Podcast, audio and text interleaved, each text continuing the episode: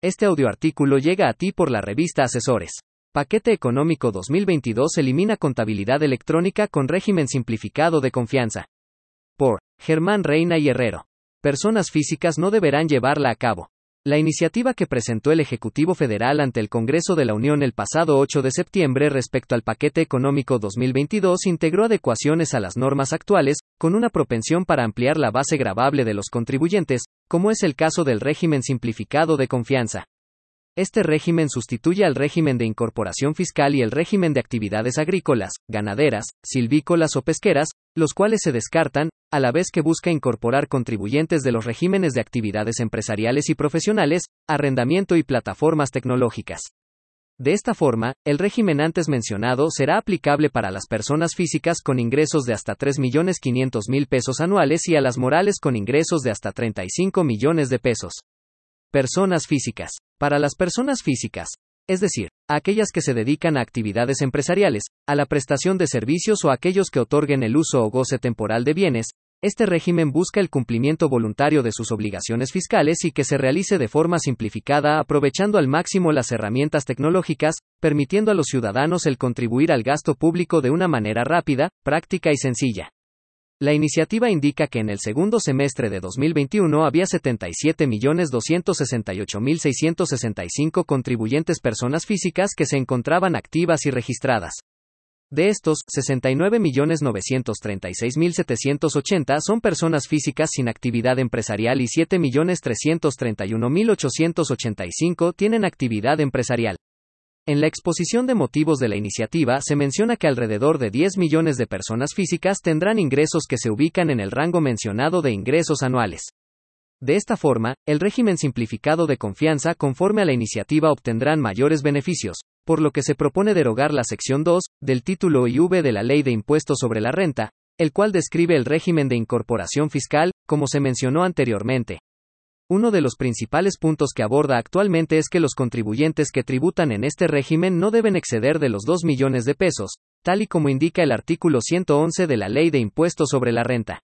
Artículo 111. Los contribuyentes personas físicas que realicen únicamente actividades empresariales, que enajenen bienes o presten servicios por los que no se requiera para su realización título profesional, podrán optar por pagar el impuesto sobre la renta en los términos establecidos en esta sección, siempre que los ingresos propios de su actividad empresarial obtenidos en el ejercicio inmediato anterior, no hubieran excedido de la cantidad de 2 millones de pesos.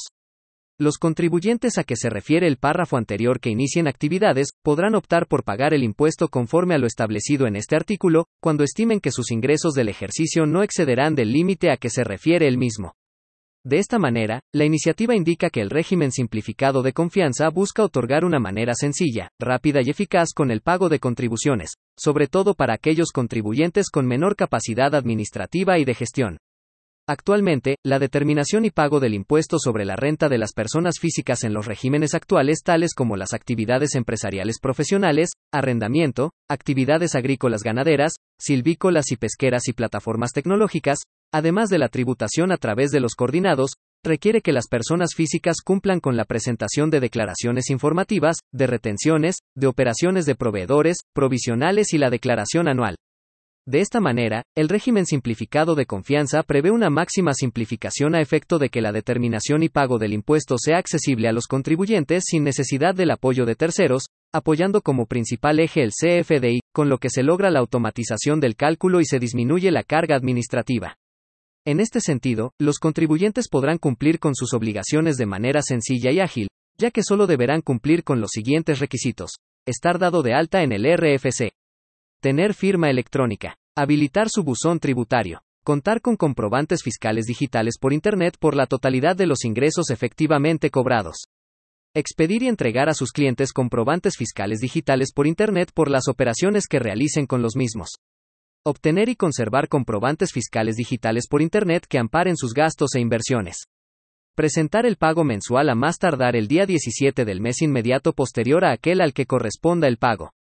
Asimismo, prevé tasas impositivas mínimas que se aplican de manera progresiva de acuerdo con los ingresos que obtenga el contribuyente, pudiendo ser incluso del 1% cuando los ingresos anuales no son mayores de 300 mil dólares, aplicando una tasa máxima de 2.5% para quienes obtengan ingresos de 2.500.000 dólares y hasta 3.500 dólares. 00. Así, la tributación anual de estos contribuyentes sería de 3.000 dólares, 00 anuales, por ejemplo, para quienes reciban los ingresos señalados en primer término. Otro de los beneficios es que los contribuyentes que tributen en este nuevo régimen podrán participar en los sorteos que determine el Servicio de Administración Tributaria, como los relativos al buen fin, podrán participar en los remates que realiza el Servicio de Administración Tributaria conforme a las reglas de carácter general que al efecto se emitan, y no presentarán declaraciones informativas, ni deberán llevar contabilidad electrónica y con el objetivo de que los contribuyentes se familiaricen con el régimen simplificado de confianza, se plantea que durante 2022 se pueda optar por realizar una sola declaración anual o declaraciones mensuales con el ajuste anual correspondiente. En este punto, el nuevo régimen facilita a los contribuyentes el cumplimiento de sus obligaciones y busca la incorporación a la base de contribuyentes de quienes se encuentran en la informalidad, al ofrecer tasas de tributación bajas. Asimismo, se plantea que los contribuyentes que cuenten con créditos fiscales o deducciones pendientes de aplicar, así como saldos a favor, a través de disposiciones transitorias se otorgue un periodo de gracia para que puedan aplicar tales beneficios, como el acreditar y efectuar las deducciones que tuvieran pendientes y en su caso, solicitar los saldos a favor a que tuvieran derecho.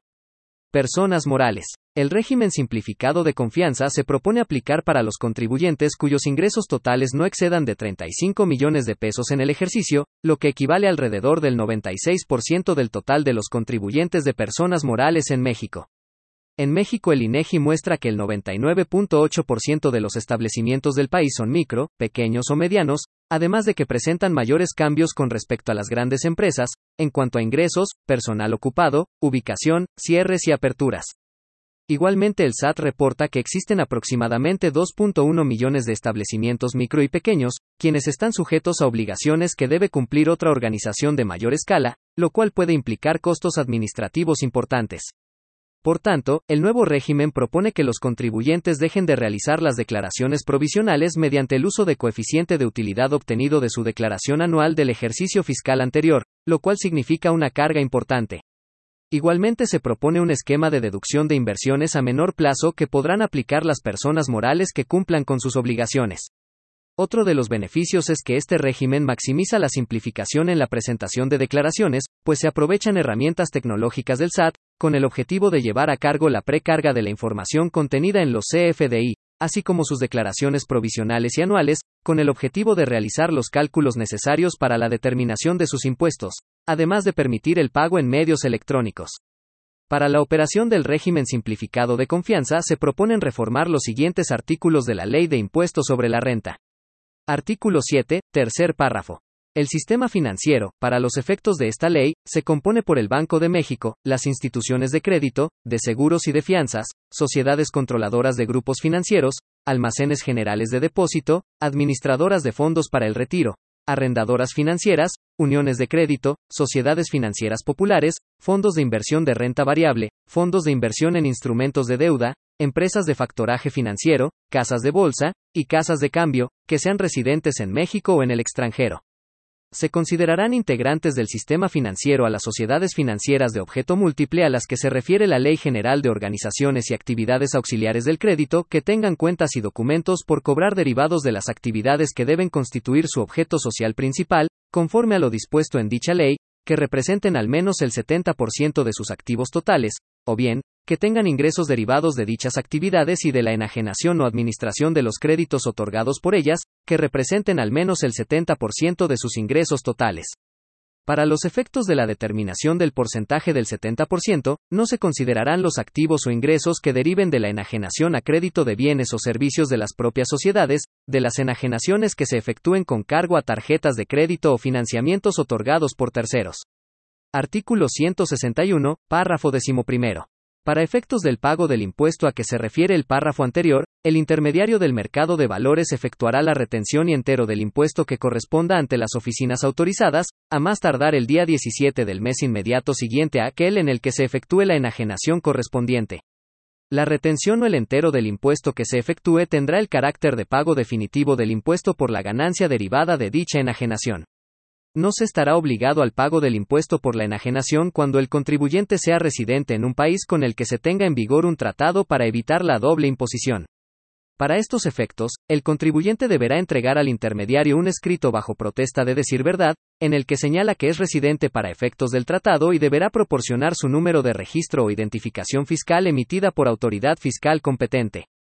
En caso de que el residente en el extranjero no entregue esta información, el intermediario deberá efectuar la retención que corresponda en términos del párrafo anterior.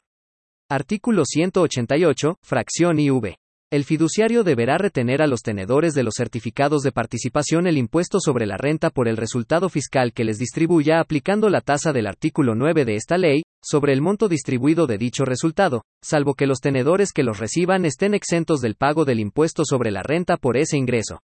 De esta forma, en ARH Consultores somos una empresa socialmente responsable coadyuva en apoyar a los contribuyentes al cumplimiento de sus obligaciones fiscales.